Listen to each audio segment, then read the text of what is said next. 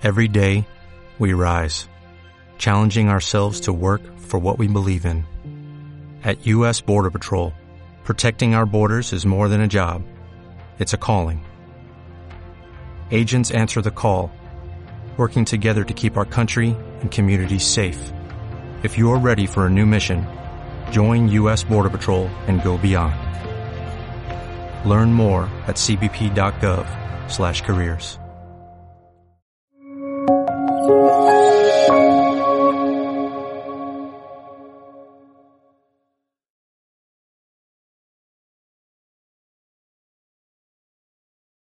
Entramos ya en, el debate y nos gustaría comenzar eh, con una primera reacción de Carl Martigas y Elena Pisonero sobre la obra eh, La era de la disrupción digital. ¿Estamos realmente ante un contexto disruptivo? ¿La ley de Moore se está cumpliendo? ¿Qué tiene de nuevo esta revolución frente a otras anteriores? ¿Qué está en juego? ¿Cuál es eh, una primera reacción ante la obra de, los profesores Domenech y, Andrés? Quizás, secretaria de Estado, si están amables aquí abriendo, abriendo, rompiendo el, hielo, ¿no? Que dicen. Bueno, en primer lugar, muchísimas gracias a la Fundación Rafael del Pino por invitarme a este evento. Felicitar a los dos autores por, por el libro que, que, teníamos ya previsto presentar en alguna fecha anterior y que vino la pandemia y, y nos lo paralizó todo como, como el resto de nuestras vidas, ¿no? Pero si en, ese momento cuando yo leí el libro ya lo vi oportuno y el análisis lo vi acertado, yo creo que después de la pandemia, eh, yo creo que nadie hubiera visto la, la, la idoneidad y el acierto de muchas de las reflexiones que planteáis vosotros en este libro, ¿no? Básicamente, desde una visión microeconómica analizáis el impacto de la revolución digital cambiándolo, comparándolo con esas revoluciones y viendo un poco cómo los factores de aceleración y de cambio son cada vez mayores y sobre todo hacéis un foco en, lo que es el bienestar social y la necesidad de definir un nuevo contrato social para que los beneficios y los costes de esta revolución uh, pues uh, nueva, esta revolución digital, se repartan más equitativamente entre las distintas capas sociales. Y ahí es donde yo veo uh, pues la importancia de vuestro libro porque si en algún momento la necesidad de la transformación digital y de prevenir sus efectos había sido éramos conscientes y era importante, la pandemia nos lo ha hecho urgente, ¿no? Yo digo que uh, lo que ha hecho la, pandemia es acelerar muchos procesos de transformación, cosas que preveíamos ocurrirían pues en seis años han ocurrido en semanas o meses y por lo tanto uh, también se han puesto muy en evidencia uh, las brechas, ¿no? Y las brechas digitales, las brechas socioeconómicas para esta adaptación. Por lo tanto, cuando vosotros ponéis uh, el foco en, la necesidad de que la protección social sea positiva en la tecnología, eso pasa pues para que haya pues también un mayor reparto justo y equitativo de los beneficios de esta revolución industrial. También me gusta mucho, por la parte que me toca, pues el papel que le dais a los, a los poderes públicos, ¿no? No solamente en definir un entorno regulatorio o fiscal más justo, sino también como catalizador y como responsables de, algunas de esas transformaciones, de algunas de estas innovaciones y que supongo que, que, a lo largo de, del debate de hoy podremos profundizar. Es muy importante lo que, lo que tenemos en juego. La transformación digital en este momento en España, además, es clave para impulsar la reconstrucción de la economía en clave de modernización del tejido productivo. Y, y, además, en, en eh, este factor que también apuntan, apuntan los autores de que esta revolución tiene más impacto por los polos de atracción, de innovación y con los mercados globales, también ha quedado muy manifiesta. ¿no? Ha quedado manifiesta, por ejemplo, la debilidad de Europa en cuanto a soberanía digital, ha quedado también la excesiva dependencia de las cadenas globales de suministro. Yo creo que esos son aprendizajes que, que van a estar aquí y que parte de vuestro libro refleja y que yo pienso que hoy podremos profundizar.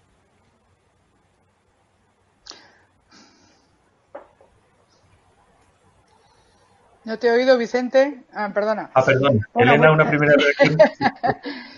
bueno, muchísimas gracias a la Fundación que siempre me acoge y que vengo porque aprendo mucho y, y por supuesto, un placer compartir mesa con Carmen Artigas, a la que admiro y aprecio, y por supuesto a, los, a Javier y a Rafael. Eh, yo diría que hay una doble contribución por intentar sintetizar, eh, que me parece muy relevante una es eh, que añade pensamiento, al pensamiento económico un enfoque eh, muy racionalizado, basado en la evidencia, no en suposiciones, no en, en, en posicionamientos eh, previos acerca de lo que está ocurriendo, sino con datos y con un trabajo muy concienzudo de lo que es toda la literatura económica desde la revolución industrial para llegar a la, conclusión del título, ¿no? que me parece el, segundo aportación importante y es calificar a, lo que está ocurriendo como un cambio de era. ¿no? Creo que esa es la primera reflexión. Realmente estamos en una era nueva que se podría contraponer eh, a la revolución industrial y, por lo tanto, a las sociedades industriales y avanzadas para entrar de lleno en lo que es una era que se caracteriza por una disrupción constante. No es que hables de una era digital, sino de una era de disrupciones sucesivas que claramente marcan una diferencia, un antes y un después. Y me parece que, en tercer lugar, es una aportación, como digo, muy fundada, eh, orientada no eh, al, mero, al mero regocijo académico, sino muy orientado eh, a la acción, a, a las propuestas. ¿Qué podemos hacer? Eh, y además hacerlo atendiendo o intentando ayudarnos a observar la realidad e ir al foco de las causas y no de las consecuencias. Y por eso me parece especialmente relevante que eh, den respuesta a lo que la sociedad le preocupa, que es el creciente desempleo y la desigualdad. ¿no? la gente, eh, efectivamente, además con el coronavirus se ha puesto muy de manifiesto, nos hemos vuelto mucho más frágiles, ya lo éramos, y estamos en una situación de indefensión y lo que quiere la sociedad eh, son respuestas. Eh, en ese sentido creo que la aportación de, Rafa y de Javier es muy relevante porque lo que indica es que no depende tanto de los modelos, de las luchas entre el capital y el trabajo, sino en las buenas organizaciones, en las buenas políticas para que seamos capaces de ver la realidad y actuar en consecuencia. La verdad es que tanto Javier como Rafael se caracterizan siempre por tratar de mostrarnos todo el escenario eh, en su integridad para poder comprender el impacto de distintos shocks. ¿no?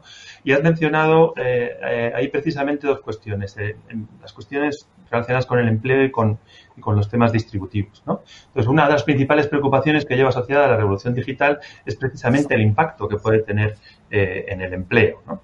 ¿Qué estamos observando y qué efecto podemos esperar en el medio plazo? De la asociación entre esta cuarta revolución industrial y la cantidad y calidad del empleo. Por otra parte, además, no todos los ciudadanos eh, ni los países ¿no? están en las mismas condiciones para afrontar las consecuencias de este cambio tecnológico. Hasta hoy disponíamos de un sistema razonable de redistribución que aseguraba bajos niveles de desigualdad después de transferencias, pero, pero el shock tecnológico introduce nuevas incertidumbres también en este campo. Y nos preguntamos cuáles son los principales riesgos que, detectáis en este campo que puedan surgir de la generalización de las tecnologías digitales, los robots, los algoritmos, etcétera, ¿no? Si, si os parece, nos interesaría mucho conocer la opinión de los cuatro sobre, sobre estas dos cuestiones, las cuestiones relacionadas con el empleo y las cuestiones distributivas. ¿no? Si queréis podemos comenzar en el mismo orden, eh, secretaria de Estado, y, dejamos a los autores esa intervención después de, vuestras dos intervenciones. Eh, Hombre, yo diría que lo, lo apuntan bien los, los um, autores, ¿no? Uh, pues en la clave de la revolución industrial es que, como todas las revoluciones uh, tecnológicas, al final generan más puestos de trabajo que los que destruyen. Pero la clave está entre este equilibrio y en cuánto tiempo este desequilibrio se mantiene, ¿no? Y lo que ellos llaman la necesidad de poner políticas activas para conseguir la gran nivelación, ¿no? Es decir, sabemos que en una, en una generación de transición va a haber mm, profesiones o, puestos de trabajo que se pierden y a la larga se van a generar. Y me gustaría que, que intervinieran más, más los autores que yo, pero evidentemente esto ha pasado así en todas las revoluciones y en esta mucho más. Lo que ocurre es que la velocidad del cambio es mucho más acelerada y probablemente la capacidad de la sociedad para absorber los cambios necesarios para prepararse para la nueva generación de puestos de trabajo es la clave del éxito. Es decir, yo creo que los puestos de trabajo van a desaparecer como los conocemos hoy, en cuanto a definición de perfiles, en cuanto a roles y responsabilidades verticales muy predefinidos. Muchas de las capacidades que necesitamos para desarrollar los trabajos de futuro aún no los hemos, no, los hemos incorporado en el sistema educativo, ni tampoco los tenemos, y esta es la clave. nuevos puestos de trabajo más basados en competencias que en descripción, en descripción fija de puestos de trabajo, porque van a ser eh, competencias uh, transversales. ¿no? Y ahí, en ese sentido, yo lo que sí os puedo decir es que desde el Gobierno de España somos plenamente conscientes de que esta es la clave de sobrevivir a esta destrucción digital, que es vital incrementar las capacidades y competencias digitales a lo largo de las distintas capas sociales en los sistemas educativos, primaria, secundaria, para habilidades uh, medias avanzadas, en sistemas universitarios para generar los skills cualificados que necesitará los puestos de trabajo del futuro, que serán puestos de mayor cualificación y, por tanto, de mayor calidad. Por tanto, la regulación yo la veo como positiva. Pero también tenemos de conseguir lo que llamamos el upskilling y reskilling de la fuerza laboral existente. Un ejemplo son los ERTES. O sea, la gente que se va al ERTE, cuando vuelva a su puesto de trabajo, su puesto de trabajo ya ha cambiado su puesto de trabajo mucho más digital y de hecho la diferencia entre seguir trabajando o no ha dependido de una conexión de Internet y una serie también de competencias digitales básicas para que la gente pudiera seguir activa. Eh, y por lo tanto la clave eh, va a ser lo que ya tenemos contemplado en nuestro Plan España Digital 2025, que es un gran plan nacional de habilidades digitales, que contempla la redefinición de currículums educativos en todas las fases de nuestra educación reglada, un refuerzo de la formación profesional, porque también los puestos de trabajo que se necesitan no siempre requieren una formación universitaria. O yo diría, no podemos esperar a una generación de universitarios para proporcionar al mercado los perfiles que necesitamos. Y también eh, eh, en aprovechar la fuerza laboral existente y en transformarla en capacidades nuevas. Y justamente los principales riesgos sea que haya unas brechas digitales de género, socioeconómicas, pero sobre todo de capacidades, ¿no? Y, yo creo que, podemos tener la paradoja si no hacemos esto bien, y espero que lo haremos bien porque lo tenemos en la agenda y además tenemos los recursos del Fondo de Recuperación Europeos para dedicar muchísima eh, inversión en este campo. Pero, pero claro, sería una lástima de que España tuviera un paro estructural de un 14% y luego hubiera dos millones de trabajos por cubrir porque no encontramos las personas que tengan las habilidades que, la industria necesita. Y esto es donde tenemos de estar, de estar atentos, ¿no? Pero evidentemente todas las transformaciones generan más puestos de trabajo eh, que el anterior y puestos de mayor cualificación. Nuestro gran reto es ser capaz de dotar esas competencias digitales básicas, medias y avanzadas al mercado para que no haya ese gap eh, durante demasiado tiempo y que el coste neto de destrucción y creación sea siempre positivo. Eh, sí, yo, estoy muy de acuerdo con, lo que ha dicho la secretaria de Estado. Yo creo que el foco en el tema de la capacitación es fundamental. Eh, como decía antes, una aportación fundamental que a mí me, ha encantado del libro es eh, esa evidencia empírica y de, con datos concretos de que efectivamente a lo largo de las revoluciones la tecnología no es equivalente a desempleo. Eh, no, no lo es, no lo ha sido históricamente y, y, todo indica que no lo va a ser. ¿Cuál es el problema? Como bien ha dicho Carmen, es que eh, la aceleración de los cambios es muy diferencial eh, y es una aceleración que se hace exponencialmente más compleja y eso hace que muy, muy, difícil de gestionar porque a diferencia de las etapas de revoluciones anteriores era muy lineal y era fácil trasladar el conocimiento a las generaciones sucesivas. Ahora estamos hablando de disrupciones en 5 o 10 años que, son difíciles de entender y por lo tanto difíciles de explicar a los demás. Ese es el gran reto en mi opinión, eh, al que nos enfrentamos. Pero, como digo, el primer punto que yo creo que es importante y que de alguna manera desmontan los autores en el libro es que cambio tecnológico no va eh, asociado al desempleo, más bien lo contrario. El cambio tecnológico es lo que en el siglo XVIII originó el periodo de crecimiento y de progreso que no era que no existía en la humanidad hasta esa fecha. ¿no? Yo creo que eso es algo que, me gustaría que explicaran los autores porque es muy revelador y yo lo aconsejo leerlo. Eh, de hecho, el crecimiento va casi prácticamente plano y es a partir de la revolución industrial cuando empieza el progreso como tal. Es decir, al revés, tecnología puede llevar a progreso, todo depende de cómo se gestione, cómo se utilice la tecnología y cómo se organice para el uso de esa tecnología. ¿vale? Esa es la primera. Y la otra pata, que yo diría que es muy importante y que lo explican muy bien los autores, es que en la distribución de la renta hay varias etapas. En lugar de enfocarlos en mitigar la desigualdad al final de la cadena, hay que centrarnos en, el, en las oportunidades, como bien ha dicho Carmen Artigas, que es eh, la salud y la educación, las fases previas para que las personas tengan las oportunidades de desarrollar ese proyecto y en una segunda fase también permitir que las organizaciones se adapten adecuadamente al, entorno cambiante. ¿no? Entonces, las políticas educativas para mí siempre han sido eh, una política económica central porque nos ayuda a capacitarnos. Tiene que ser de una manera más ágil, estoy de acuerdo a lo largo de toda la vida y eso es un compromiso también individual eh, que me parece que es fundamental. El ciudadano del siglo XXI tiene que estar aprendiendo constantemente. Hay que aprender a aprender y a partir de ahí, eh, las empresas tienen que transformarse, porque lo que está en el corazón del debate que tenemos hoy es que las organizaciones tradicionales están eh, enfocadas a trabajar en una realidad que ya no existe, porque ya no es solo física, sino que es híbrida y digital, con reglas distintas y dinámicas de mercado diferentes, para las que las políticas de mercado, industriales y de competencia no deben ser una traba, sino una facilitación. Eh, y después de todo ese proceso, pues efectivamente hay que mitigar lo que al final del proceso deje, no puede dejar a la gente fuera. Y solo una, una cuestión muy importante que la ha mencionado Carmen y que me parece fundamental para que gestionemos adecuadamente los costes de transacción que existen porque hay una transformación radical y es acelerada. Y es que tenemos, y esto la OCDE, antigua casa mía, lo lleva diciendo desde hace muchos años, protejamos a las personas y no a los puestos de trabajo. Los puestos de trabajo están en plena disrupción eh, y lo que tenemos es que ayudar a las personas por encima de los puestos de trabajo, por encima de las empresas, para que sean capaces de aprender a funcionar y a desarrollar su proyecto vital en este entorno de transformación. Entraremos a, fondo precisamente en los temas que estáis planteando de minoración de, costes de transición. Eh, pero quizás eh, si, pudierais, Javier, eh, Rafael, profundizar un poco más en esos riesgos, ¿no? en esas dinámicas que habéis detectado a lo largo de la investigación que os ha llevado a, publicar esta obra. ¿no?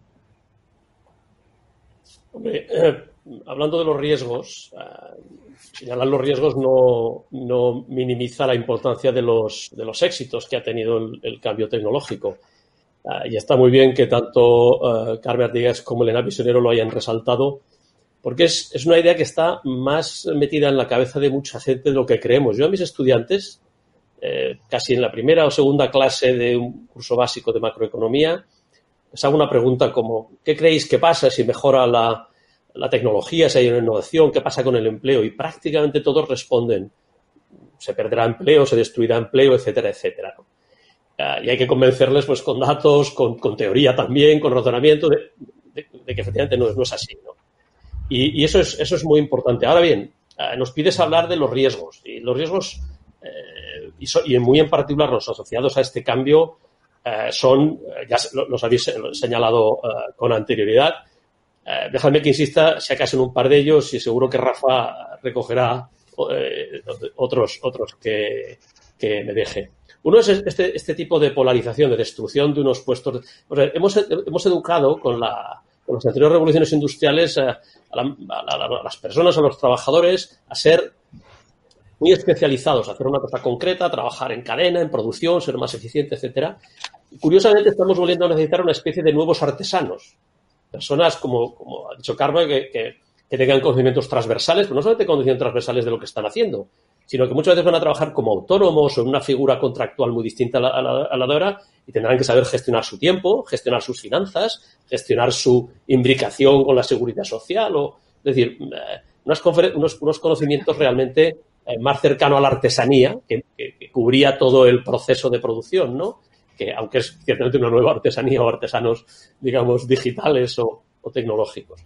Y esto es, a veces complicado porque ah, antes un poco sabíamos, sabíamos que uno tenía que aprender a hacer una cosa y con eso se ganaba la vida. Después aprendimos que si esa cosa tenía una cierta cualificación, cuanto más cualificación tuviera, mejor se ganaría la vida. Y ahora ya no. Ahora sabemos que a lo mejor algo que, que antes requería una cierta cualificación puede ser sustituido por un robot porque es rutinario, porque es porque es eh, fácil, es muy repetitivo y genera una cierta confusión, ¿no? No solamente para el que hoy está trabajando y pierde su trabajo, sino para el que hoy se está planteando en qué quiere formarse, ¿no? Y es muy importante eso que habéis señalado eh, las dos, de, la importancia de imbuir a la gente la necesidad de esos nuevos conocimientos digitales, esa nueva mentalidad de que hay que tener ese, ese, ese tipo de... Es, es, una cultura que, de la que ya no, no, sin la que no podemos funcionar. Y esa polarización sí se está notando. Se está notando porque efectivamente crece el empleo en las zonas más, en los, segmentos más cualificados de la mano de obra. También en la de menos cualificados, o no, pero que se necesita mucha cercanía personal y mucha. Eh, y, la mano de obra no es fácilmente sustitutiva, pero hay muchos repetitivos que se están perdiendo. Entonces, quizás el impacto cuantitativo más importante. Ah, y hay otros también de carácter eh, cualitativo, ¿no? Pero no sé, seguramente Rafa eh, se, podrá, se podrá referir a ellos. Bueno, muy buenas tardes. En primer lugar, muchas gracias eh, por tener la posibilidad de presentar el libro y tener este debate tan interesante con la Secretaria de Estado, con Elena, con Vicente y con, Javier. Gracias también a Rullé, ¿no? a, nuestro, a nuestro editor. Decía Javier, hablaba de, los riesgos. Eh, es, evidente que aunque el balance eh, sea positivo, la tecnología no tiene efectos eh, neutrales sobre el mercado de trabajo, sobre el empleo y tampoco, por lo tanto, sobre la, desigualdad. Nosotros lo que hacemos en el libro es analizar una evidencia empírica muy abundante que hay a nivel internacional, a nivel micro, a nivel macro, con los efectos que ya no solo las tecnologías pasadas, las revoluciones industriales pasadas, sino las nuevas tecnologías eh, digitales eh, están teniendo sobre el mercado de trabajo y sobre la, desigualdad y efectivamente encontramos cambios muy importantes. Eh, no se puede negar que algunas ocupaciones desaparecen, otras se están transformando radicalmente y que por lo tanto esto tiene efectos muy importantes sobre los trabajadores, sobre las vidas de esas personas, sobre las empresas y sobre el conjunto de la, de la sociedad, insisto, aunque el balance neto sea positivo.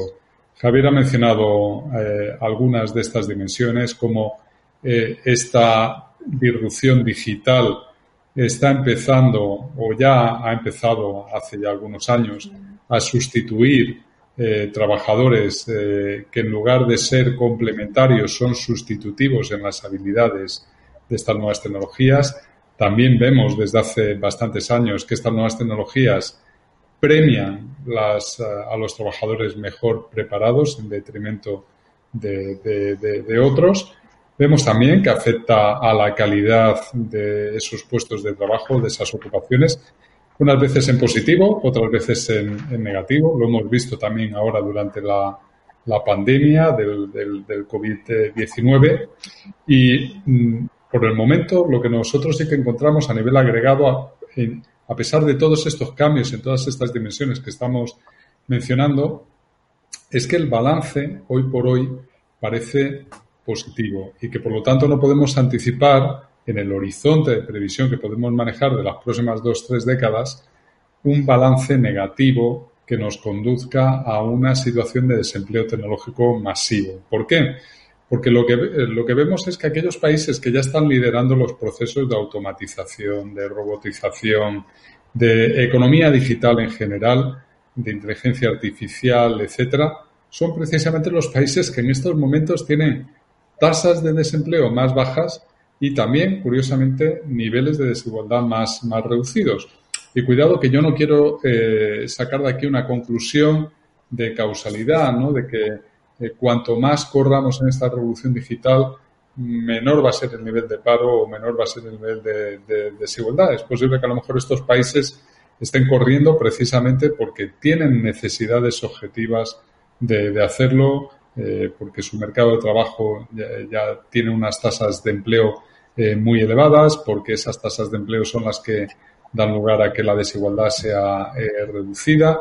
Hay múltiples razones, múltiples causas que pueden estar generando esa correlación, ¿no? Pero hoy por hoy es lo que vemos y por lo tanto, si esos países están ahí, esos países que están en la frontera, tienen en estos momentos niveles de productividad elevados gracias a estas nuevas tecnologías, niveles de empleo, tasas de empleo también muy elevadas y por lo tanto tasas de desempleo reducidas y niveles de desigualdad en muchos de estos países también eh, reducidos, porque la desigualdad en última instancia, lo que nosotros vemos es que no hay nada inexorable, al igual que con la globalización, fundamentalmente es el resultado de las políticas, de decisiones que, toma la, sociedad. Por lo tanto, los países que todavía tenemos una larga distancia ¿no? para, acceder a esa, a esa frontera, eh, podemos tener o albergar cierto optimismo de que el, ni el paro eh, tecnológico masivo ni la desigualdad es inexorable, sino más bien lo contrario si hacemos bien las cosas. Nuestras intervenciones nos llevan directamente a una cuestión central, ¿no? El papel de las políticas públicas, ¿no? Es cierto que, que, los poderes públicos deben de favorecer un escenario en el que la innovación ocurra.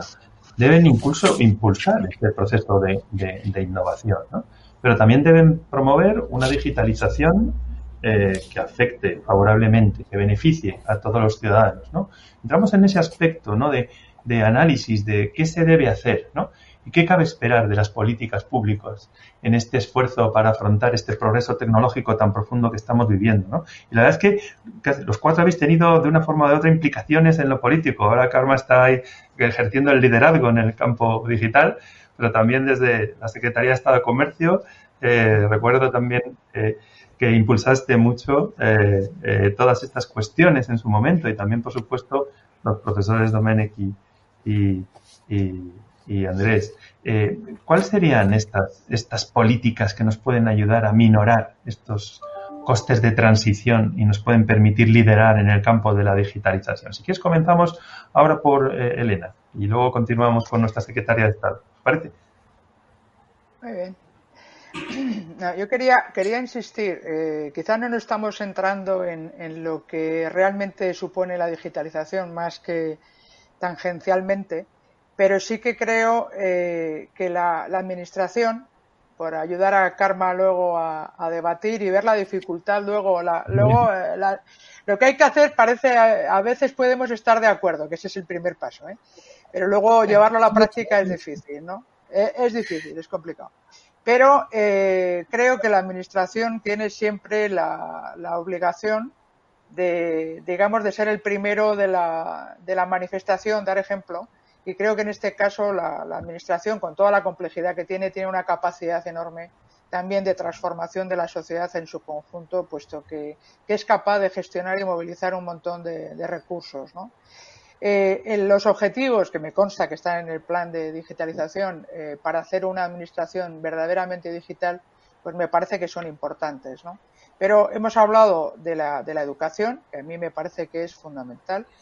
Y querría añadir un elemento importante que es eh, que este esfuerzo para, realmente acometer adecuadamente esos costes de transición debe hacerse desde la colaboración entre lo público y lo privado. Yo creo que es fundamental que seamos conscientes de que todas las organizaciones tienen que transformarse, la administración también, ¿eh?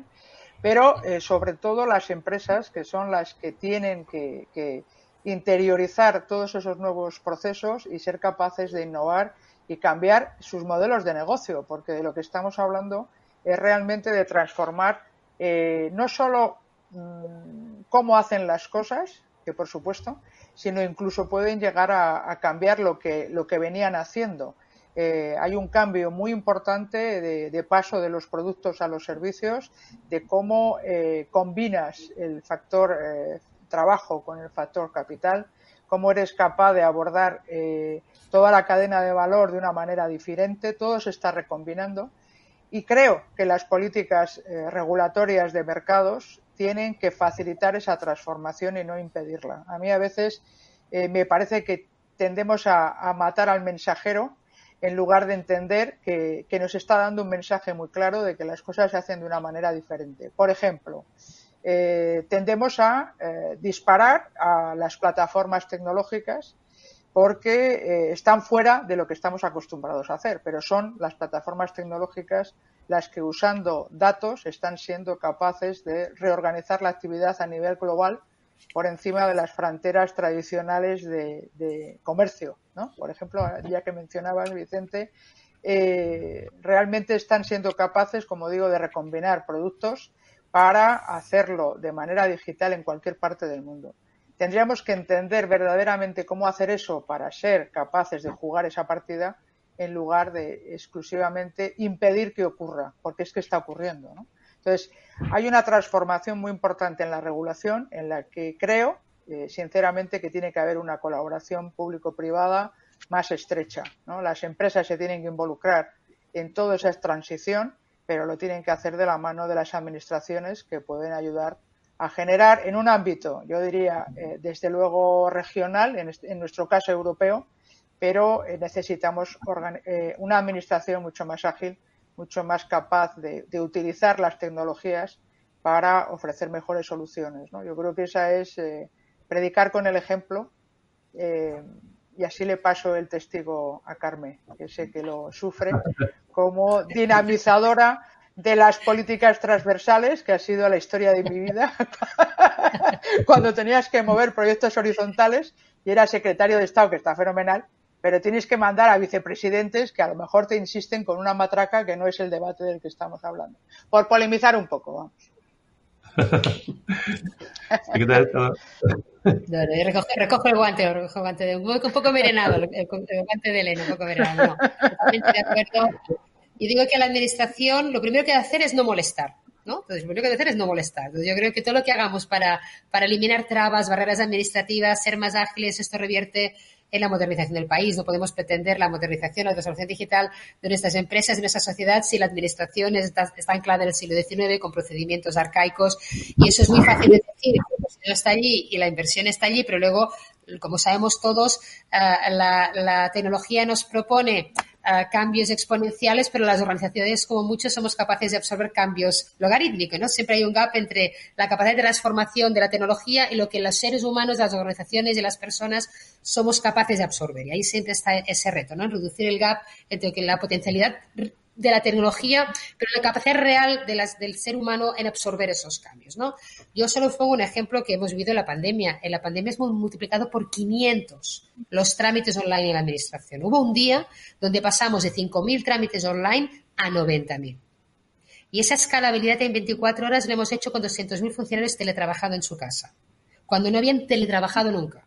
Es decir, no estaba ni, ni previsto de que tuvieras un portátil y una conexión a Internet. Es decir, que los cambios que hemos vivido en el sector privado, que han sido muchos y la sociedad se ha adaptado muy rápido, incluso las pequeñas y medianas empresas donde han ido al teletrabajo cuando estaban pensando que eso no iba con ellos, ¿no? Pues también ese cambio disruptivo ha tenido lugar en los funcionarios públicos. Yo pongo en valor de que España es el único país del mundo donde no ha caído Netflix, gracias a la conectividad, pero tampoco ha caído la administración pública y la administración online evidentemente menos eficiente que en el mundo físico, pero hemos mantenido un nivel altísimo de, trabajo, de contratación y de trámites. ¿no? Evidentemente, esta es una clave y yo estoy convencida que la Administración debe ser un catalizador. Primero, no.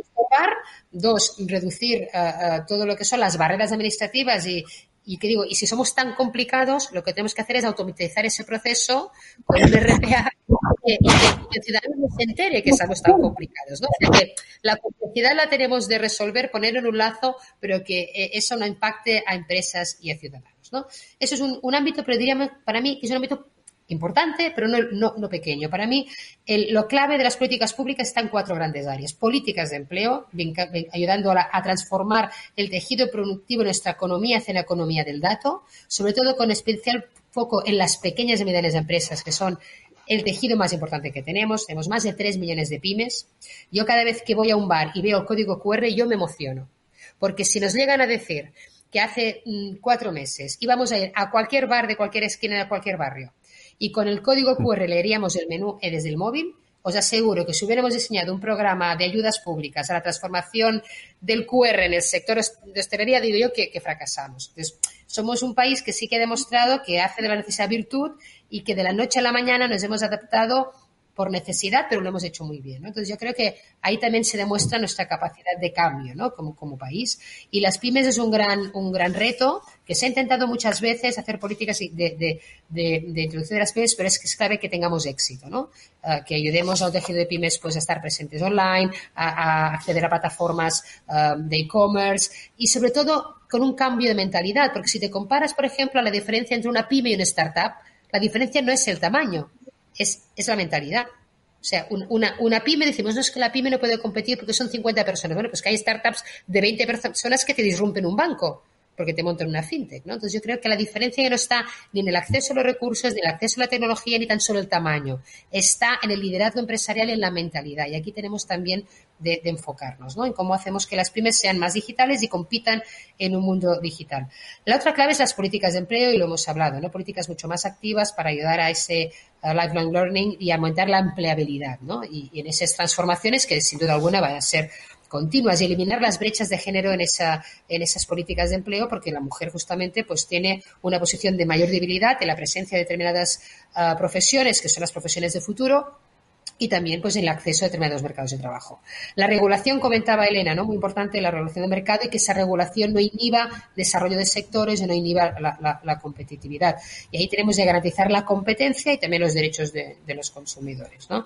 Y en estas pues nuevas directivas europeas que vendrán ahora, como el Digital Services Act, va a ser clave la regulación de las plataformas y que se haga de una manera justa con los distintos actores. Y también hablabais antes de, las políticas redistributivas, ¿no? Pues una, fiscalidad mucho más justa y adaptada al siglo XXI, como no puede ser de otra manera. Para traducir eso en algo concreto, yo, yo, mm, yo creo que, el mejor ejemplo es ubicar, por ejemplo, esta Secretaría de Estado dentro del Ministerio de Economía, ¿no? No, no Ministerio de Tecnología o Ministerio de Ciencia o Ministerio de, de Industria, ¿no? Entre otras cosas porque, porque lo digital es absolutamente transversal y porque, como yo digo, todos los sectores están transicionando a una economía del dato, donde el dato es la materia prima del conocimiento, la inteligencia artificial es la gran capacidad diferencial que tenemos en el futuro y esto hace que los sectores o las industrias verticales como las conocíamos desaparezcan.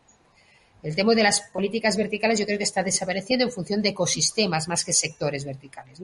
Y en esa transición tenemos que acompañar a las grandes empresas de nuestro país a esta economía del dato, ¿no? creando espacios de datos compartidos, eh, poner a disposición los datos públicos a las empresas para que innoven y para que desarrollen, pero también en definir eh, espacios compartidos a nivel europeo, no solamente de datos personales, que esto lo tenemos como muy claro, que tenemos que proteger datos personales en europeo, sino sobre todo a nivel de datos industriales. Yo creo que la gran revolución eh, de Europa es una revolución de la nueva política industrial europea, entendiendo que lo industrial y lo digital pues, se han fusionado y, están aquí desde otra perspectiva, ¿no?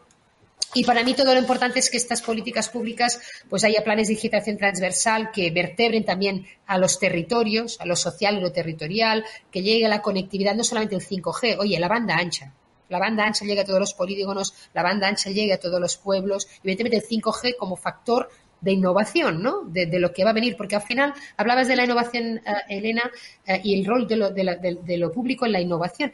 Yo, eh, hasta ahora, yo cuando he llegado aquí, porque es que vengo del sector privado y aún tengo la capacidad de, tener de, sorpresa, yo como digo, tengo una libreta blanca que me voy apuntando lo que me sorprende, porque probablemente en seis meses más ya no me sorprenderá nada, porque ya lo tendré asimilado. Es como el que ve la, mancha en la pared en el despacho y al cabo de seis meses ya no la ve, porque ya se ha acostumbrado a, que, haya una mancha, ¿no? Pues aún tengo mi capacidad de sorpresa. Y lo que yo me he dado cuenta es que muchas veces el resultado de las... Pensamos que la innovación es el resultado de las políticas de una política tecnológica, de una política de infraestructuras, de una política de desarrollo eh, industrial. Y para mí la innovación es una infraestructura.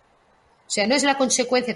Tendríamos de empezar a entender que la innovación debe ser tratado como una infraestructura de país, no como la consecuencia de otras infraestructuras. Porque entonces así lo podemos ver como, como tratar la innovación como un funnel, ¿no? Donde hay una serie de políticas que tenemos que hacer para que las empresas, los ciudadanos y las organizaciones adopten la tecnología disponible madura ya, porque si no te quedas fuera. Por tanto, no puede ser que haya brechas socioeconómicas, brechas digitales o brechas de género. Tenemos que conseguir que lo que está disponible se adopte por todo el mundo. Dos, acciones o políticas para que haya la transformación de los procesos productivos en la cadena de valor o en las cadenas de suministro, pero luego invertir en lo de a largo plazo, en lo disruptivo.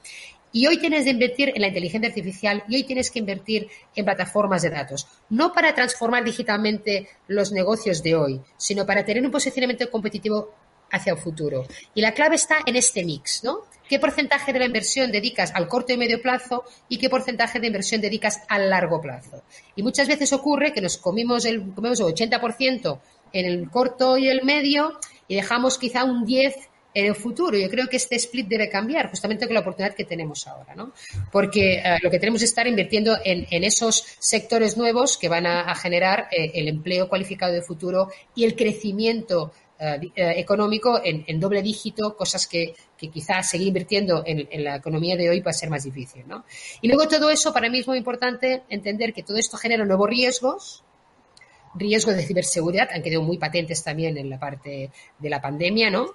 Y sobre todo derechos en, ver, eh, eh, en, el riesgo de ver mermados ciertos derechos de la ciudadanía. Y en ese sentido, nuestro foco está en la Carta de Derechos Digitales, en, cómo aseguramos que en este nuevo eh, entorno digital no solamente hacemos una traslación de los derechos del mundo analógico al mundo digital para no perderlos, sino que generamos nuevos derechos. ¿no? Uno, estas semanas vamos a poner a nivel de consulta pública, pues la Carta de Derechos Digitales de Ciudadanía, pero hay derechos vinculados a la inteligencia artificial o a las neurotecnologías que no existían antes y que tenemos de poner sobre, sobre la mesa cuáles son los, los, valores como sociedad. Y ahí probablemente nos vamos a distinguir Europa de otras sociedades, porque el desarrollo no va a ser igual porque tenemos otros principios otros valores, ¿no? Y quizá pues debemos estar dispuestos a pagar el precio de, de reivindicar esos derechos en función de el desarrollo económico per se. Yo creo que este es el, el, gran debate y que las políticas públicas, el acierto que tengamos en eso va a definir eh, el, el, el, futuro de nuestra sociedad, de nuestro país, ¿no? Uh -huh. Capa, Javier. Tienes ver, cortado. Estamos todos de acuerdo en que el papel de las políticas eh, públicas es crucial, que el sector público lo que tiene que hacer es eh, sacar lo mejor del sector privado, eh, sacar todo el potencial, ¿no? que el sector privado pueda liberar todo el potencial eh, que tiene de, de, de, innovación, de estas nuevas tecnologías. Y en el libro, eh, en el capítulo cuarto, cuarto, cuando hablamos de las políticas, nos centramos fundamentalmente en cuatro dimensiones que, que ya han salido en las intervenciones de Karma y de, de, Elena. En primer lugar, la educación, ¿no? Como, eh, primero, para asegurar igualdad de oportunidades, para permitir que eh, todas las personas puedan beneficiarse de una manera equitativa ¿no? de las oportunidades que ofrece la revolución digital.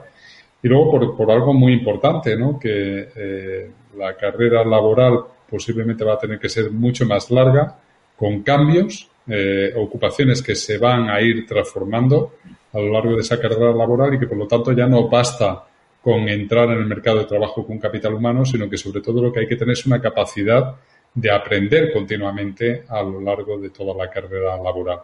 Por supuesto, segundo ámbito, cuando llegamos al mercado de trabajo, ese mercado de trabajo tiene que ser eficiente, tiene que ser equitativo y aquí ya se ha mencionado el papel de las políticas activas de empleo es eh, crucial.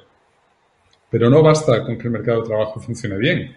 Si queremos que eh, estas oportunidades, todos estos beneficios de la disrupción eh, digital lleguen al conjunto de la, de, la, de la sociedad, necesitamos que los mercados de bienes y de servicios también funcionen competitivamente, porque si no, esos beneficios de la disrupción digital quedarán en manos de unas pocas empresas. ¿no? Lo que queremos es que eh, permea todo el sistema productivo, no, no, no solo a, unas, a, a, unos pocos sectores o a unas pocas empresas.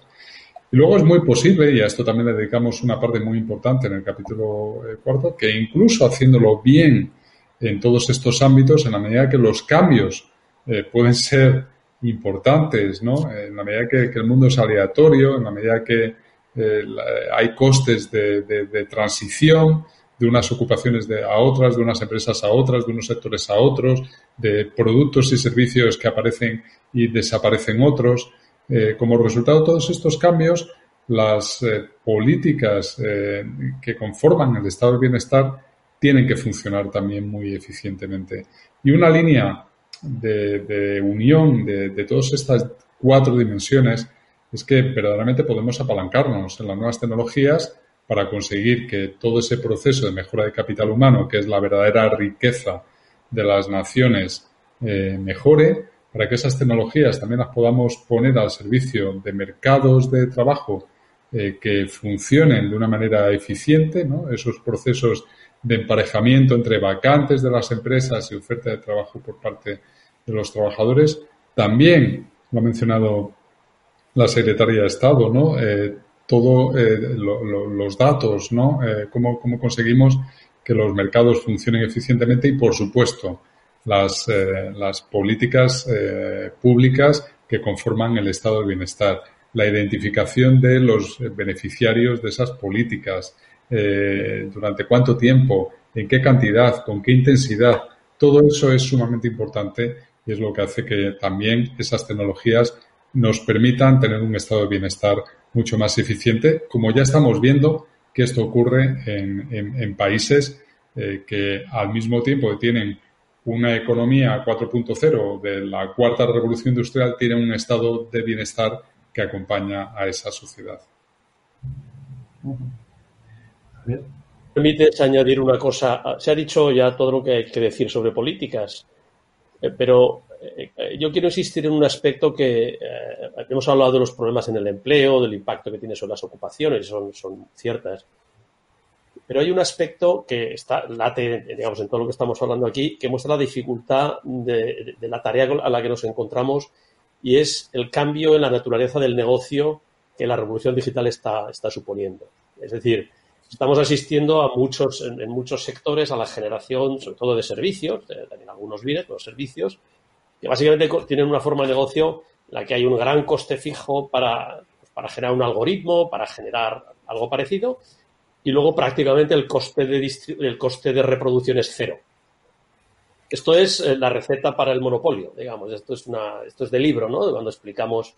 Y sabemos que los monopolios no están bien, que hay que combatirlos, etcétera, etcétera. Sin embargo, ahora nos encontramos con la, con la complejidad de que estos monopolios no están basados en un comportamiento espurio de nadie, ni en una eh, delegación administrativa que alguien ha conseguido, ni en una barrera eh, a las entradas de las empresas injustificada, sino que tiene que ver simplemente con la superioridad tecnológica de algunas empresas sobre otras.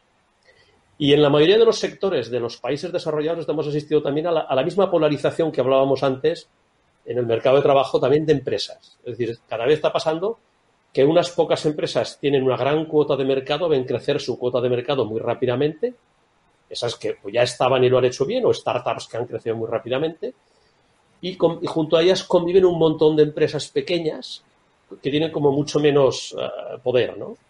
Esto genera una dicotomía bastante curiosa porque eh, como consumidores esto nos viene muy bien. Nos abarata los productos, la superioridad tecnológica nos viene bien, va directamente a nuestro bolsillo. A lo mejor como trabajadores o como, como eh, propietarios del capital de esas pequeñas empresas no nos viene tan bien. Y entonces armar una, una narrativa de la regulación va a ser un poco más difícil. La regulación frente a un monopolio que en todos los aspectos era dañino, todos estábamos a favor. Ahora tenemos unos nuevos o unas nuevas tendencias, digamos, de, no diré monopolio, de poder de mercado, que han ido acompañadas de un gran esfuerzo tecnológico que nos ha beneficiado mucho como ciudadanos, ¿no? Pero, sin embargo, en donde se están denotando, por lo menos en Estados Unidos, algunas eh, eh, recientemente, un cierto agotamiento en el proceso de difusión hacia abajo, hacia las empresas pequeñas y medianas. Entonces, esto que antes, bueno, Facebook innova, y todo el mundo está queriendo que me compre Facebook y todo el mundo está innovando para que me compre Facebook. Sube mucho. Esto ya no pasa. No pasa en ciertos sectores. Facebook ha comprado todo lo que tiene que comprar, lo hace in-house y, de hecho eh, la fase de innovación está, está decayendo. ¿Por qué me preocupa esto? Porque eso puede establecer un corte muy importante entre algo que se ha señalado antes, tanto eh, Carmen como eh, Elena lo han, lo han resaltado, esa difusión al sistema productivo, sobre todo a las pequeñas y medianas empresas. Es decir, si ese proceso de difusión de tecnología, que, es, eh, digamos, es la cuadratura del círculo, tengo unas empresas que innovan mucho, como consumidores me benefician, pero a veces eso se transmite a otras empresas, lo que permite que el conjunto del proceso productivo aumente y las desigualdades dentro de entre trabajadores, incluso entre propietarios del capital en esas empresas desaparezcan, pero se está un poco cortando. Entonces es muy importante, o sea, ya se ha mencionado, pero es muy importante arbitrar estos, estos hubs tecnológicos que apoyen a las pequeñas y medianas empresas y que garanticen un acceso a una tecnología que, de otra forma, insisto, ya no les está fluyendo desde arriba. Entonces, esa nueva forma de los, de los, ah, del negocio, que nos beneficia por una parte, pero que pueden ser en el futuro un riesgo para la propia innovación, yo creo que es uno de los mayores retos que tiene la, la administración, las administraciones en general. Entre otras cosas, porque los economistas tampoco tenemos muchas cosas que decirles, porque también estamos un poco, diré, sorprendidos, atónitos, no lo sé, de lo que está pasando y no lo estamos procesando del todo todavía. En esa fase, de, en ese aspecto de regulación, la nueva regulación que requiere la nueva competencia, de la que hablaba, de la que hablabais antes y Rafa acaba de mencionar, creo que es un poco donde estamos todavía más en mantillas. ¿Qué hacer? ¿Qué hacer para tener lo mejor de los dos mundos? Un mundo en el que hay incentivo al progreso tecnológico porque eso me, me, afianza en mi negocio, pero no agoto, no, no, no, esquilmo el caladero, no, no, no agoto lo que, no, no dejo tierra quemada a mi alrededor. Y creo que esa es un poco de las, una de las principales dificultades que la administración se va, se va a encontrar. Sí. Elena, querías intervenir, ¿verdad? Sí, no, es que es un debate muy, muy intenso y muy extenso, eh, que es difícil abordar en una sesión tan corta y tampoco se puede aburrir a la gente, ¿no? Yo creo que hay un, un, tema muy importante que hay que recordar y es que nuestro sistema del bienestar está basado y las políticas económicas están basadas en un modelo que se está viendo superado y, vamos, totalmente retado por esas nuevas eh, empresas que son de una manera concentrada y polarizada la que están generando el nuevo crecimiento en el siglo XXI. Es decir, las cinco empresas de mayor capitalización bursátil de Estados Unidos no existían en el siglo XX. yo creo que eso es, eh, es muy importante tenerlo en cuenta porque eh, estamos hablando de políticas redistributivas basadas en una financiación que se está decayendo. ¿eh? Es decir, esas bases tributarias están cayendo y entonces tenemos que ser capaces de reinventarnos y de redefinir ese estado de bienestar sobre unas bases que sean crecientes y no decrecientes. Ese es el gran reto y ese es un coste de transición muy relevante para la Administración y Carmen lo estará sufriendo en las enmiendas de presupuestos y otras muchas cosas, ¿no? Pero eh, creo que eso es importante. Es decir, si queremos bienestar, y eso volvería al libro, que creo que es muy claro en eso, el origen del bienestar viene de ser capaces de gestionar adecuadamente el progreso técnico cuando se marida con la economía, cuando se interioriza y se utiliza adecuadamente la tecnología para un propósito concreto, que eso ya hablaremos luego, yo, si nos da tiempo, seguro que en las preguntas, es cuando se produce bienestar. Pretender mantener el bienestar sin alimentar y cuidar lo que genera la base para poder financiar ese, esa redistribución es insostenible, sinceramente.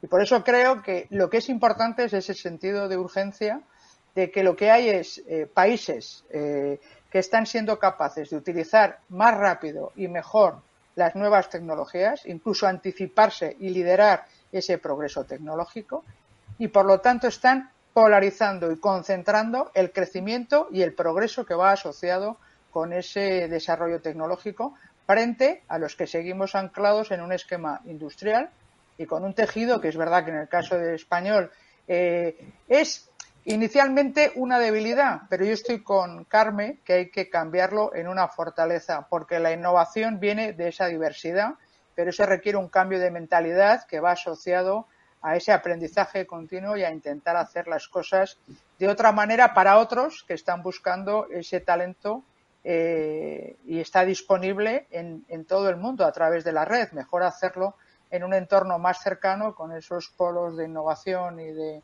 y de ecosistema de, emprendimiento y de innovación que mencionaba Carmen y Javier al final de su intervención.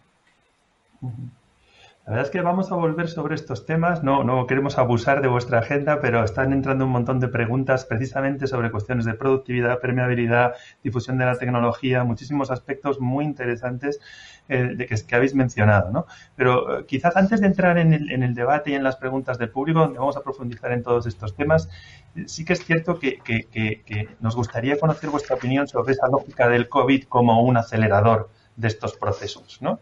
Sea, muchas de las dimensiones de la cuarta revolución digital, las tecnologías de la comunicación, biotecnología, inteligencia artificial, big data, han jugado un papel importante en la pandemia del COVID, ¿no? ¿Qué lecciones sacamos de, esta crisis para la generalización de las tecnologías digitales? Ya lo habéis tocado en algunas de vuestras apreciaciones, pero nos interesaría conocer vuestra opinión y si os parece entramos ya a fondo en las cuestiones del público. Si queréis eh, comentar igual. Eh, no, al revés, es para allá. La secretaria de Estado lo ha sufrido. lo ha sufrido. ha tenido que enfrentarse a esto con esos números increíbles que nos acaba de, de, de dar.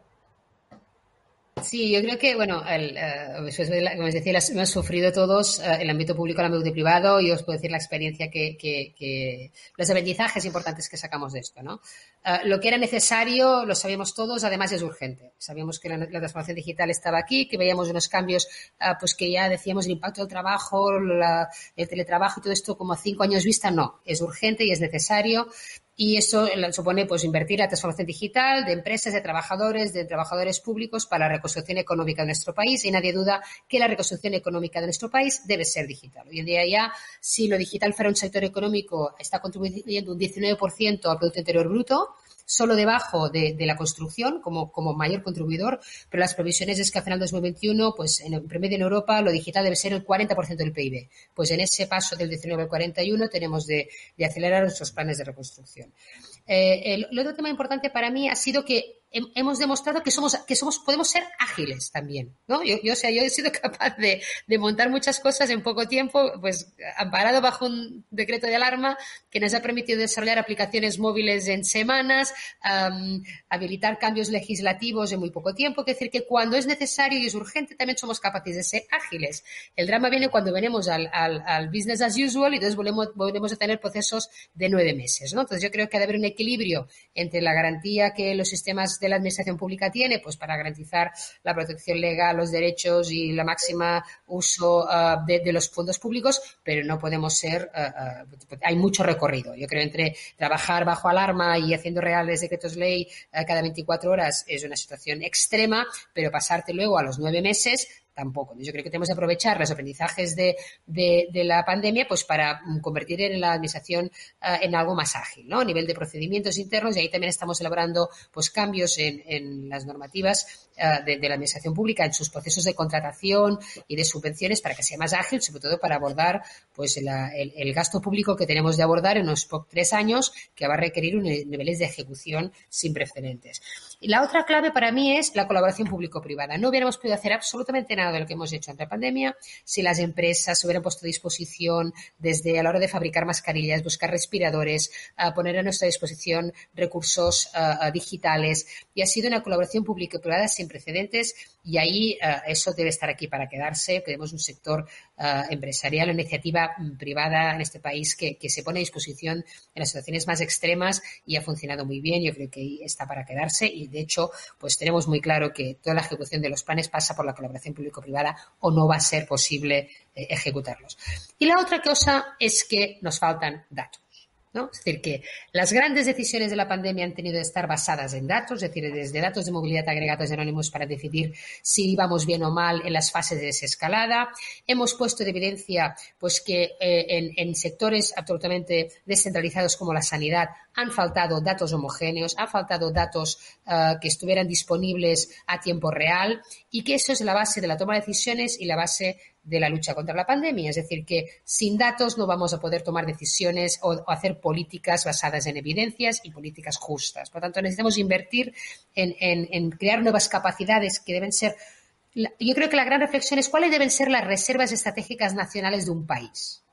Igual las reservas estratégicas nacionales de un país son mascarillas, enfermeras, respiradores y datos. Porque si no tenemos eso, un país se puede bloquear pues por una emergencia sanitaria como aquella. Yo creo que esta reflexión, que la pongo un poco en plan de, caricatura, pero es muy importante. Es decir, igual de estratégico es ah, ah, ah, tener petróleo o tener electricidad que tener mm, acceso a datos o, capacidades digitales. Una de las brechas que he puesto más evidencia, por ejemplo, la pandemia es que había más de, creo que habían 700.000 hogares en España cuyos hijos no podían seguir atendiendo la educación porque sus familias no tienen acceso a un ordenador y una conexión a Internet.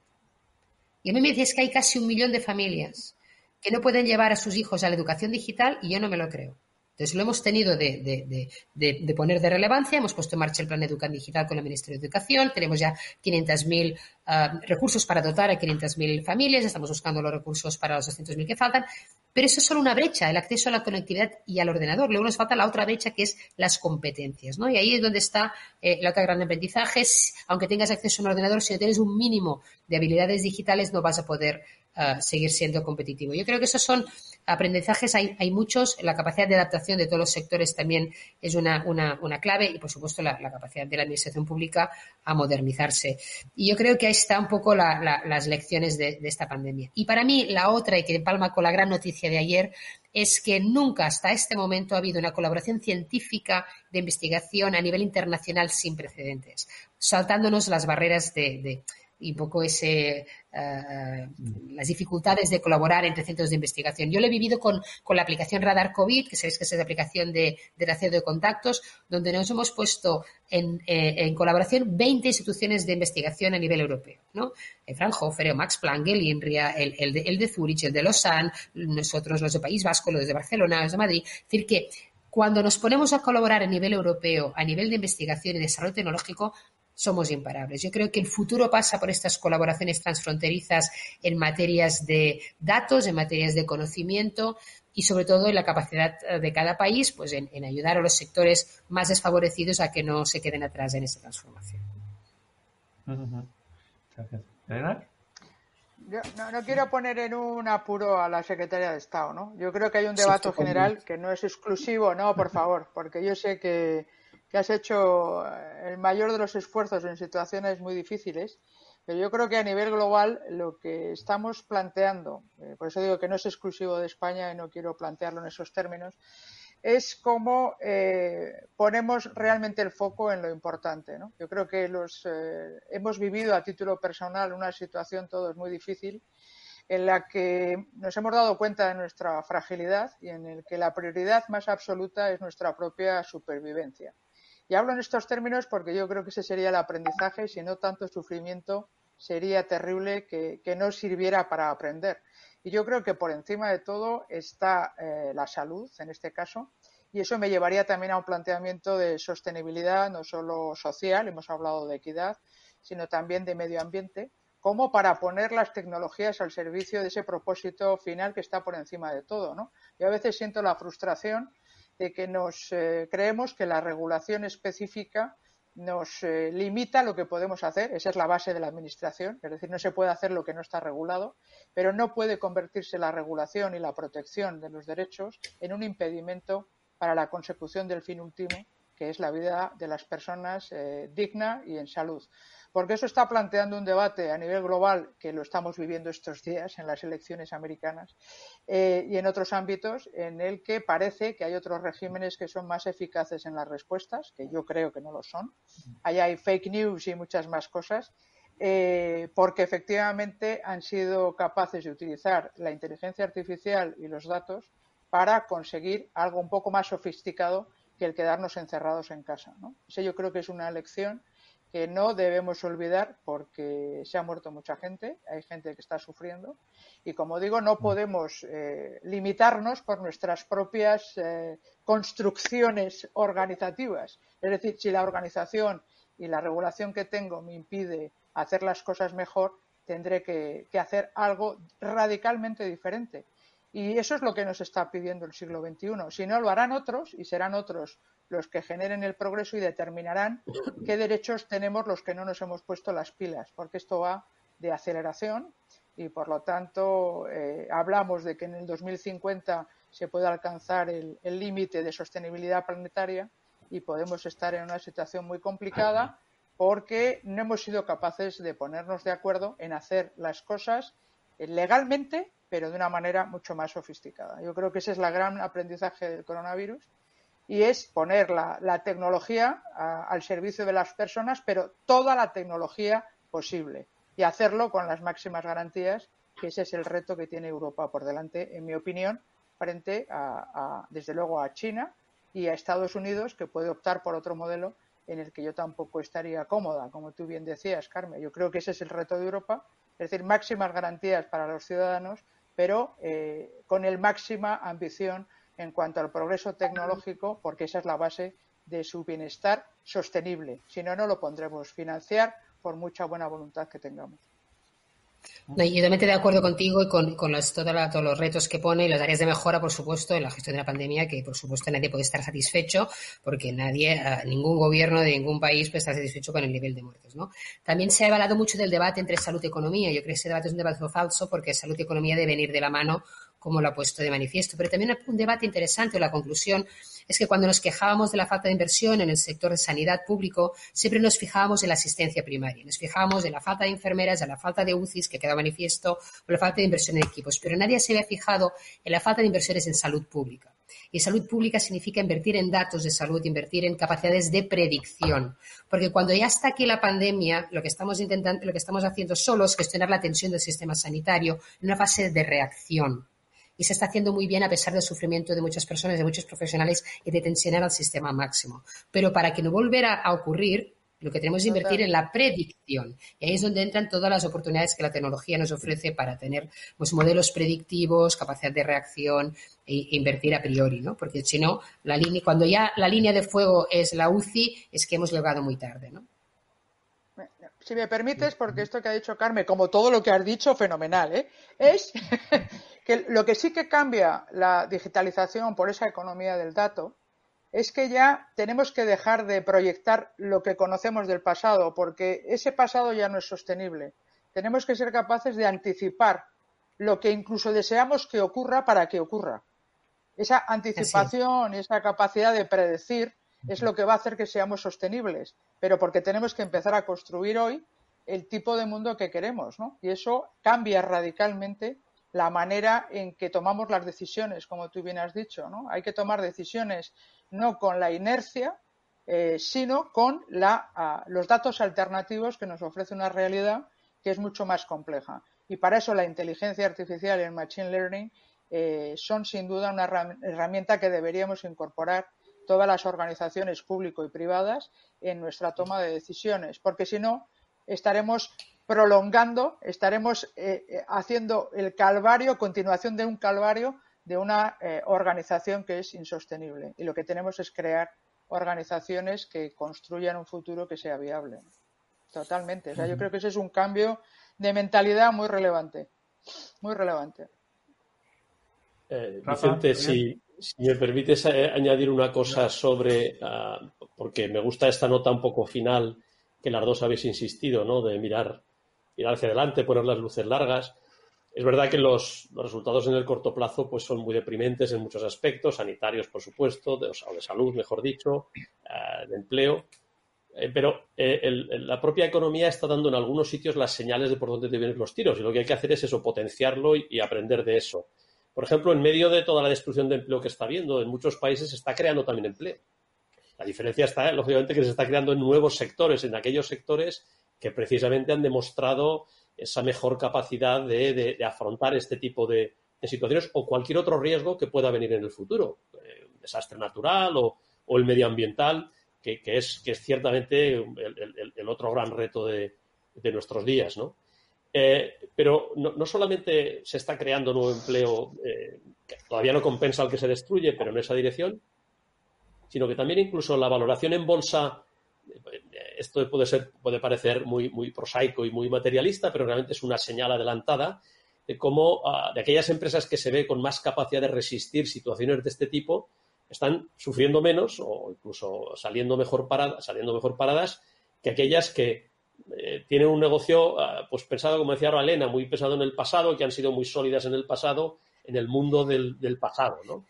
Decían que después de, los atentados del 11 de septiembre en Estados Unidos, entre los jóvenes se puso eh, muy en boga un, comentario. Para decir que una cosa era antigua, decía que era muy 10 de septiembre, ¿eh? porque el 11 había cambiado todo.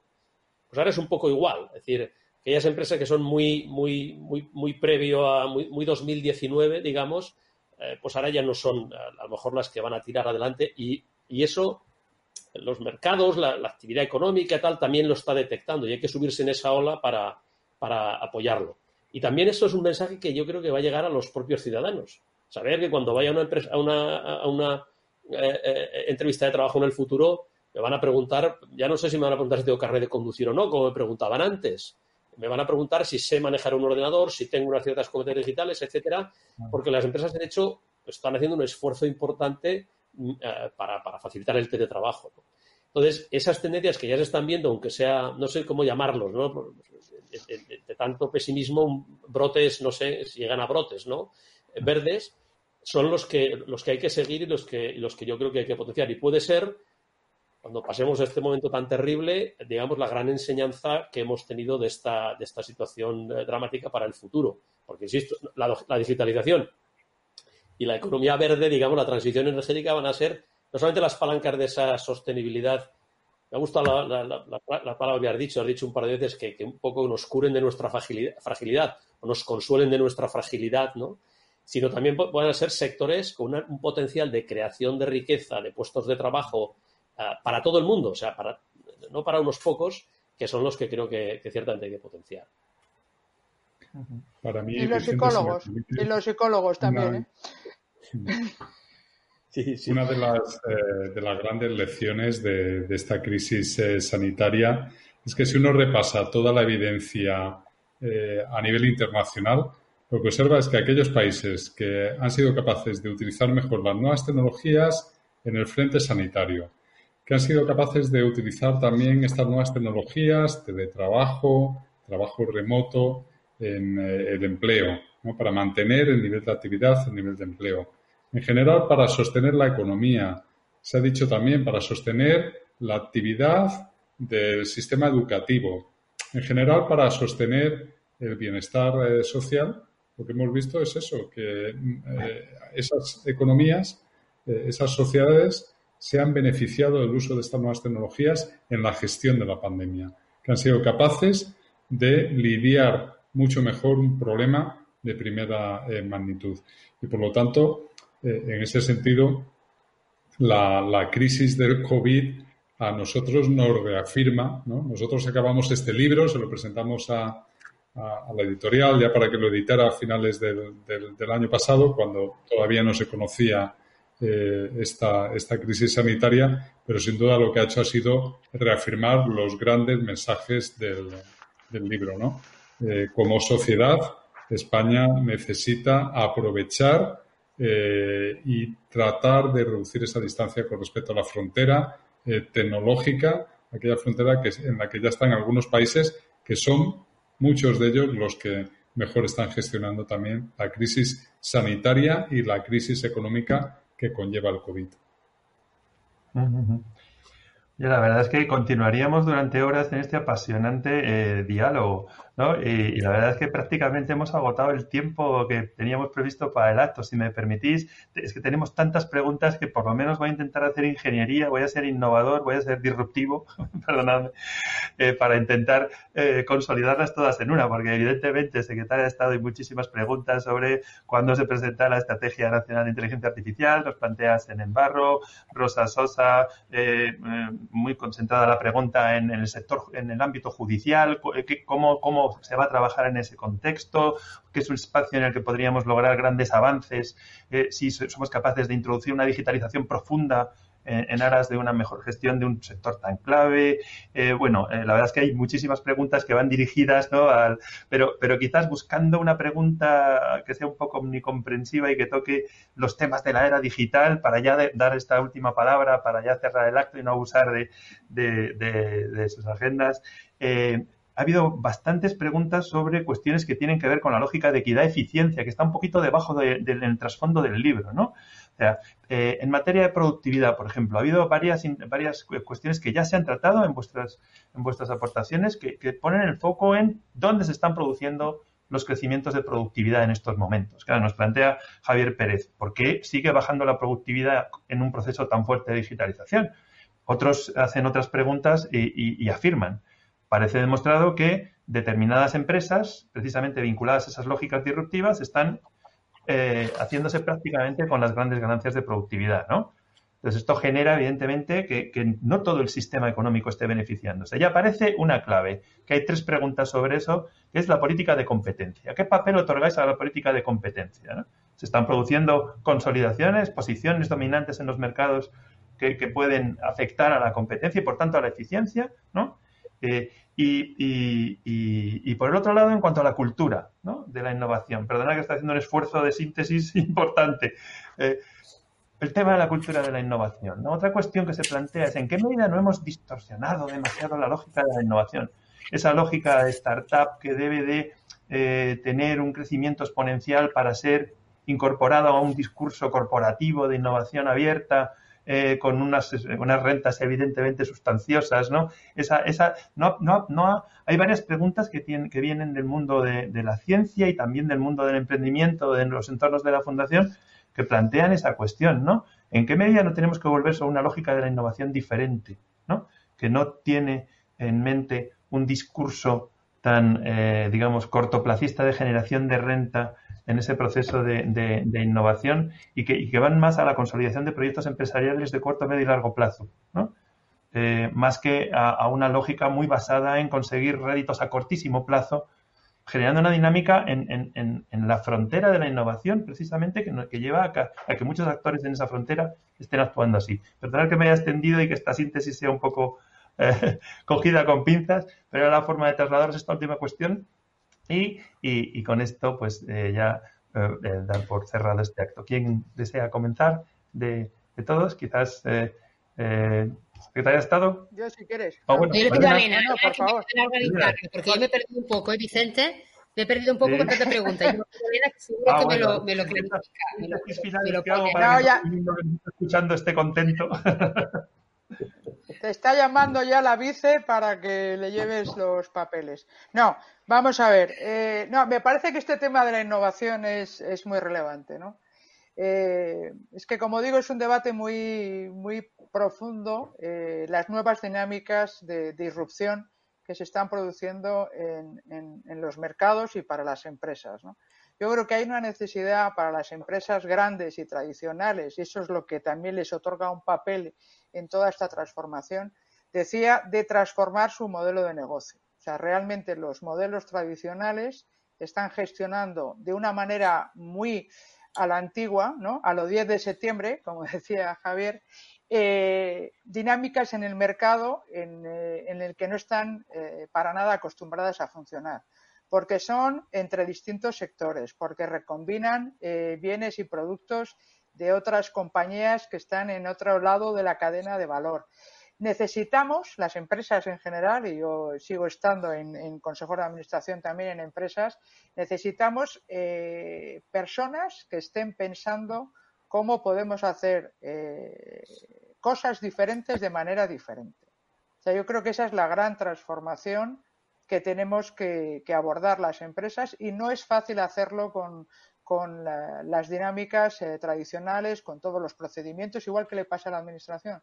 Entonces, es verdad que no necesitas, que también necesitas innovaciones concretas para tener resultados a corto, pero sobre todo lo que necesitas es ayudar a esa transición de dar respuesta a retos de la sociedad, por ejemplo, es hacer cosas nuevas, y hacerlo con tecnologías nuevas, que a lo mejor las, eh, en la mayor parte de las empresas no son capaces de digerir ni tienen el talento intento, interno para hacerlo y por lo tanto necesitan de toda esa gente que está pensando, que conoce tecnologías, que es capaz de ver desde fuera de la caja lo que tú haces y hacerlo de una manera diferente. Eso es lo que realmente se necesita y eso es para el medio y el largo plazo. O sea, yo creo que esa es la manera además de implicar a, personas concretas, a profesionales autónomos y a pequeñas empresas en esa mentalidad que decía la secretaria de Estado, de eh, una mentalidad de emprendimiento, de generar nuevas soluciones. Digo que esa es la manera que tienen de engancharse a ecosistemas de empresas grandes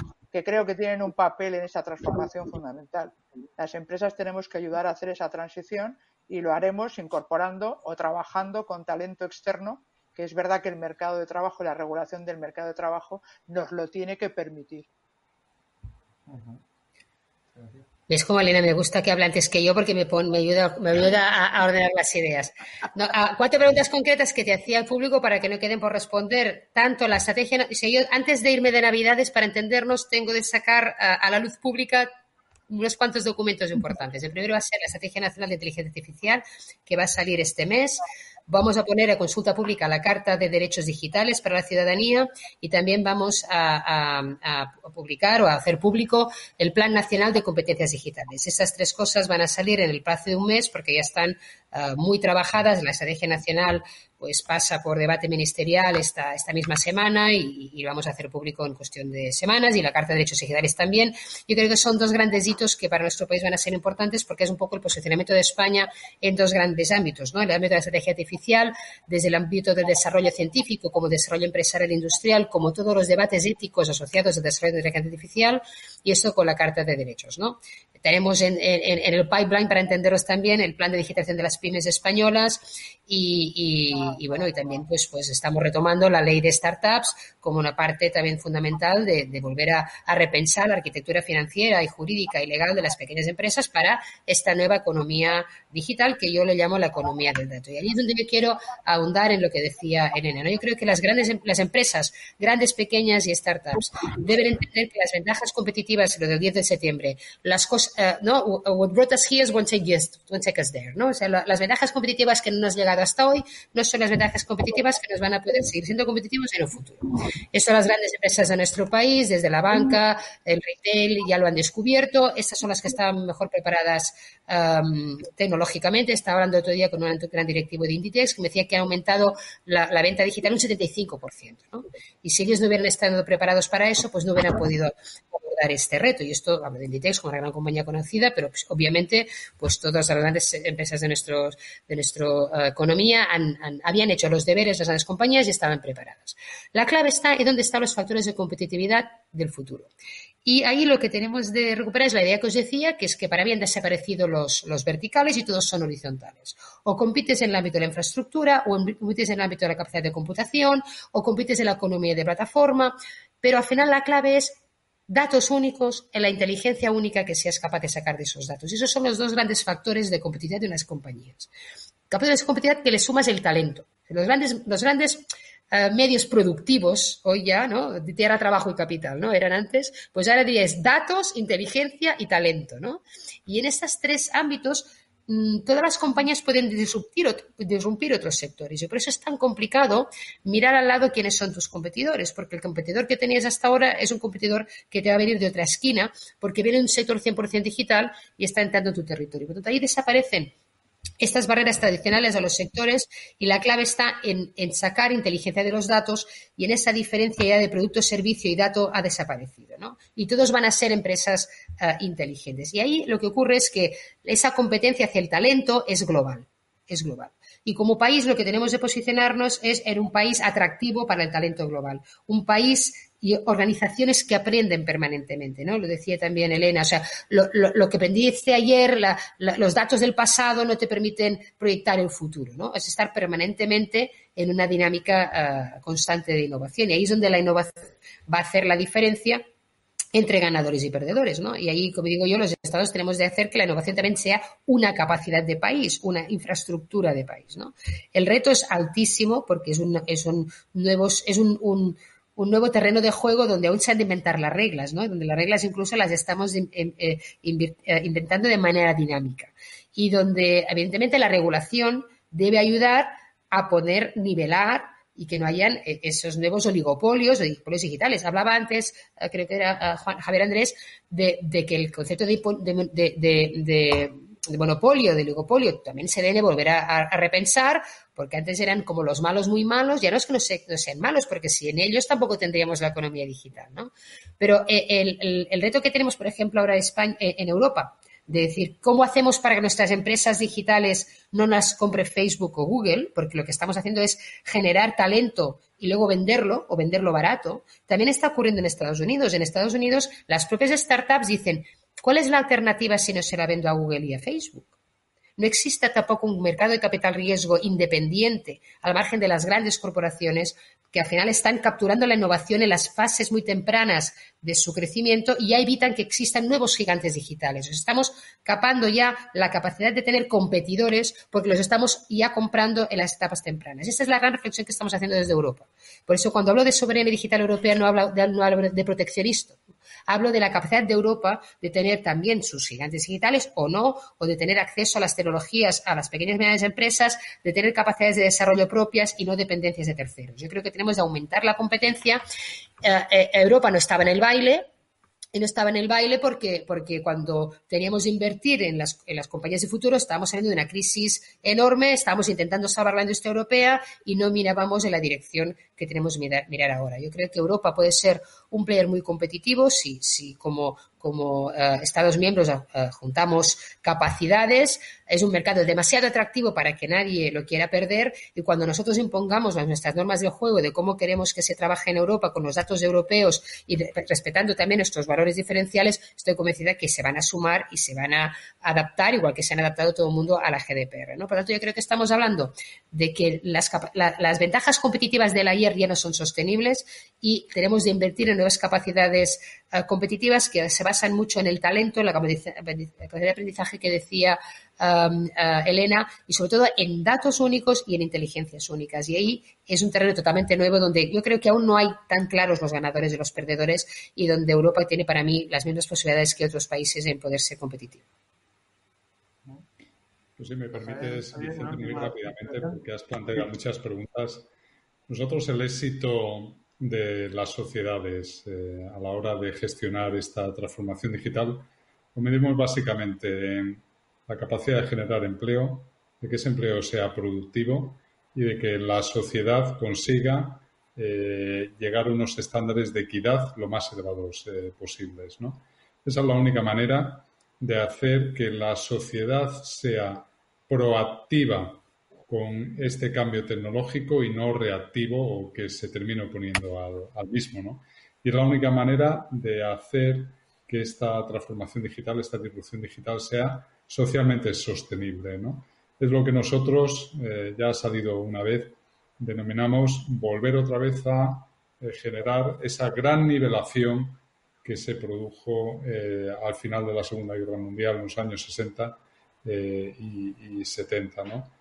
Eh, ocurrió en el pasado y por lo tanto ese es el gran reto que tenemos eh, no solo con las políticas públicas, sobre todo con la colaboración público-privada y con la iniciativa privada, que es la que también tiene que liderar todos estos cambios y aprovechar estas oportunidades.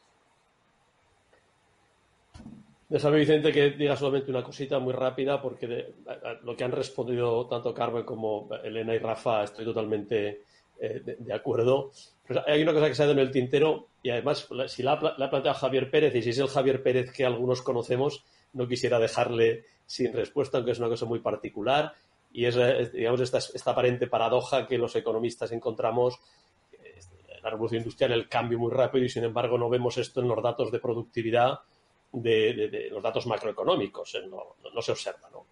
Eh, no, voy a dar, lo hablamos en el libro, lo planteamos, no voy a entrar en el detalle aquí porque es un debate que por, ahora está todavía eh, el jurado está deliberando, como quien dice, ¿no? Eh, hay muchas eh, ideas contrapuestas, pero de lo que se acaba de decir, lo que acaba de decir eh, Carmen precisamente yo creo que se deduce alguna de las posibles interpretaciones, y es que estamos ante una revolución que aunque se ha permeado muy rápidamente al uso popular, usar el teléfono móvil, las tecnologías de comunicación, etcétera, etcétera, pero en primer lugar, el, sector productivo no lo, ha, no lo ha captado del todo. Es decir, son unos pocos los que lo aportan y, sin embargo, una parte todavía muy importante del sector productivo, de las empresas, no están plenamente participando de eso.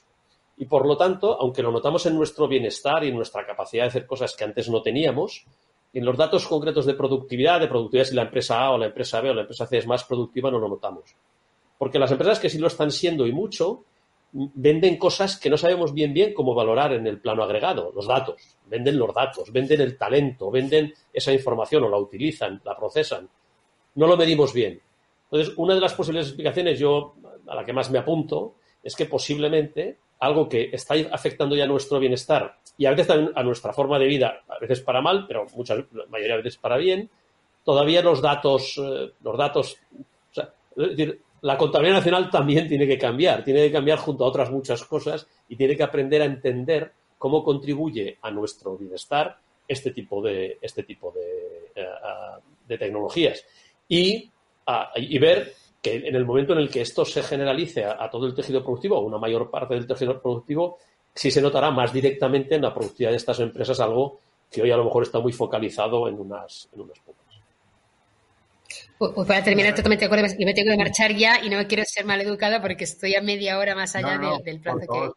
Pero este, el tema de los indicadores es muy importante. Es decir, tenemos de, ah, yo digo, eh, yo digo que tenemos de definir nuevos indicadores de valor, ¿no? Los famosos KPIs, que es Key Performance Indicators, los tenemos que dar a KVIs, que son Key Value Indicators, ¿no? los indicadores de valor o de productividad o de, o de liderazgo de un país se tienen de volver a redefinir, pero es que se tienen de redefinir los balances de las compañías. En el balance de la empresa, yo digo, estamos gestionando empresas del siglo XXI con balances del siglo XIX, porque el balance de la empresa no aparece el activado en el valor de sus datos, ni el valor de su talento, ni la, de su capacidad de innovación, ni la capacidad de disrupción de otros sectores Entonces, hasta que no seamos capaces de valorar, entonces hay compañías que tienen evitas negativos, como Amazon, que tienen una valoración de billions en un mercado de capitalización bursátil, ¿no? Porque el mercado sí que es capaz de proyectar más o menos o descontar esas cosas, pero si tú vas a hablar de libros, pues tiene evitas negativos de mejor 2%. Con lo cual, yo creo que aquí estamos en esa revolución que tendrá que ir de, acompañada de la revolución en la manera en cómo medimos las cosas, en cómo redefinimos lo que es el valor, ¿no? Y ahí probablemente cuando consigamos cuadrarlo todo tendremos una idea más precisa de, de dónde estamos, pero realmente estamos midiendo cosas que ya no tiene sentido medirlas, ¿no? Muchas, muchas gracias, secretaria de Estado. Sabemos lo difícil que era tenerla hoy con nosotros y tal. Y, a todos, por supuesto, a, Elena Pisonero, a Rafael Domenech y a Javier Andrés por, por, darnos esta oportunidad, primero, de profundizar en la obra y también por haber sido capaces de responder, porque habéis respondido absolutamente a todo, a esta concatenación de preguntas que he hecho, de forma que toda nuestra audiencia se va contenta porque ha sido respondida su pregunta. Por tanto, mil gracias de verdad, ha sido un verdadero privilegio disfrutar de, este diálogo con, y sobre todo deseamos a los autores un gran éxito para su obra. ¿no? O sea que, y, mucho ánimo a la secretaria de Estado en los retos que enfrenta en un aspecto tan determinante para nuestro futuro. Muchísimas gracias a todos y gracias a la audiencia que nos ha seguido en distintas plataformas. Y nada, les, eh, eh, eh, recordamos que el próximo jueves tendremos para hablar del futuro del capitalismo al Premio Nobel de Economía Agnus Ditton y a la profesora Anne Case. Muchísimas gracias y, lo dicho, digitalicémonos. Muchísimas gracias. Gracias a todos.